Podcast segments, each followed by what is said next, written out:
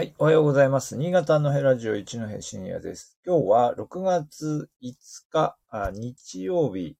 えーになります。今日は日曜日なので、普段だと、まあ、どっか行っちゃったりしてね、えーあんまり、あの、配信もなかったです。まあ、今日ちょっと遅めに、えースタートですけれども、少しお話ししてみようということで、えーはい、つけてみました。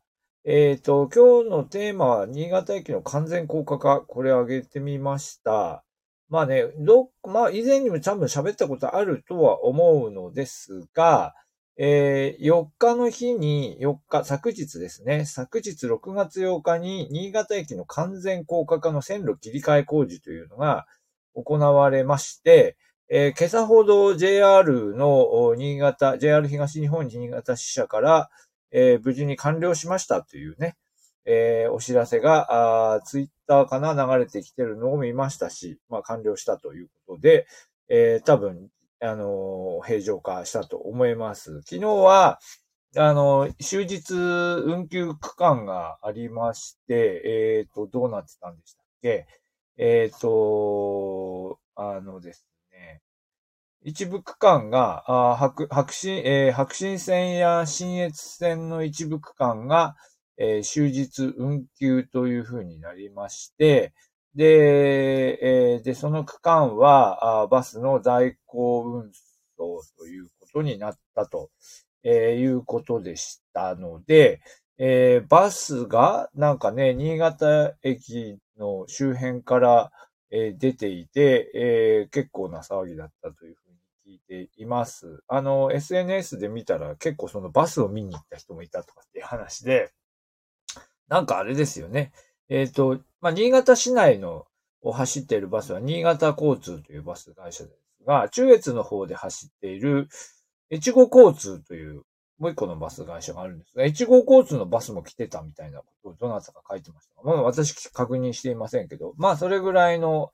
えー大騒ぎで、あ、今新聞記事、えっと、これやる前に出てた記事を確認しましたが、えーバス代行運送は新潟駅から東新潟、これは白新線のですね、新潟駅からの一区間ですね。ここがあバス代行運送。それから、えー新潟駅から亀田駅の間ですね。えー運休区間は、新越線については、新潟駅から越後石山が運休だったんですが、新潟から亀田駅、この間が直通の代行運送をしたそうですね。えーで、さらに、えーっとね、特急でしたっけ？なんか、稲穂も、えーっと、豊坂から出たっていうのが入ってたような気がしますけど、えーということもあってだと思うんですが、えっ、と、新潟から豊坂駅の間のバス代行運送というのもあった。というので、えーまあ、確かに大騒ぎですよね。まあ、というので、一日、まあ、止めまして、えーあの、高架化が完了したと、えーいうことです。はい。で、これまでももう高架化は進んでいたんですが、えー一番線というのが今度は新たに、えー開業するのかな？一番線が高架化になるということなんだと思いますね。で、これで、あの、すべて、えーまあ、あの、まあ、要するに、その、えー JR の方は全、上に、あの、上にこう設定されるので、えーまあ、現時点でももうすでにほとんどがそうなってますけど、エスカレーターでこうね、上がっ、エスカレーターまたは階段で上がっていって乗るような形に集約されるということです。もうすでに先行してですね、J、あの、東北新幹線、ごめんなさい。上越新幹線、上越新幹線と、まあ、あの、同じ高さで並ぶので、えー上越新幹線から乗り換えるホームについては、もうすでに、あのーもうか、もうずっと前から、何年前でしょうかね、もうすでに、あの、始まっていまして、えー一部分だけまだ、あの、地上ホームが残っていたので、この地上ホームが、まあ、なくなると、えーいうことになりました。はい。で、まあ、この後どうなっていくかということなのですが、まだ終わってないんですよね。とりあえずこれでホームがなくなりまして、えー、っと、どうなるんですか？えー、っと、改札につながる仮通路を番台口側に新たに設ける。えー、で、改札付近にはコンビニとカフェも開業する。えー、まあ、というような変化が番台口側で出てくるようですね。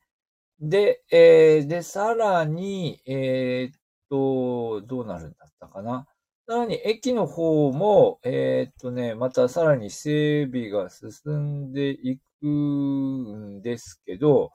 えー、っと、完全にね、あの、駅ビルの中の整備とかも終わるまでには、まだちょっと時間がかかるってどっかに書いてあったんだけど、ちょっと見つかりません。24年とか25年とかね、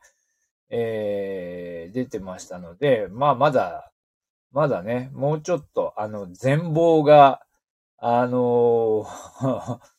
まあ全貌が明らかになるというか、全貌がこう見えてくるまでには、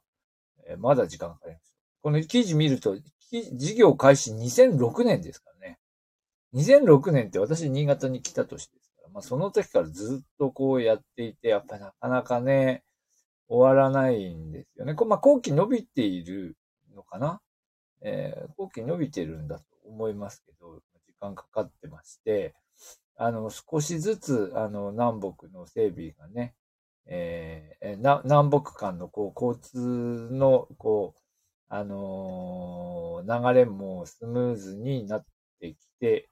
いますが、まあ、最終的に駅の、あのー、えー、駅前の通りを南北に通すことは、あの、一般車両を通すことはしないというふうに、えー、発表されていまして、なので、それでまあ、その、車のね、あの、渋滞をこう、防ぐと。渋滞を回避するために、そこは、あの、防ぐ。あ、ごめんなさい。見つけました。えっ、ー、と、駅舎内の商業施設が24年春の全面開業。えー、それから、幹線道路整備を除いて駅周辺の整備は25年度。25年度に駅周、まあ、駅の周辺まだね、番台口のあたりはまだ整備これからっていう感じですからね。えー、というので、まだ時間がかかる。南口側はどうなん？南口側もそうか。あの、道路通すのかな？ちょっとまあとにかく、まあ まあとにかくこう全体整備して、駅前周辺のところが綺麗に整うまででもあと25年だからあと3年ぐらいかかる。まだもう少しね、変わるかなと思います。えっ、ー、と、以前にもお話ししたことあると思うんですけど、やっぱり新潟駅は結構昔のあり、あの、駅周辺含めて昔からの風景がそのまま残っていて、まあ、まあ、それを懐かしむね、えー、声もあるにはある、あったんでしょうけど、えー、やっぱりこう街の印象としてね、あのー、ちょっと、こう、見劣りするというかね、みんなこう、あの、ね、大学生たちと話しても、もう長野行ったらもうなんか都会で感動したとかですね。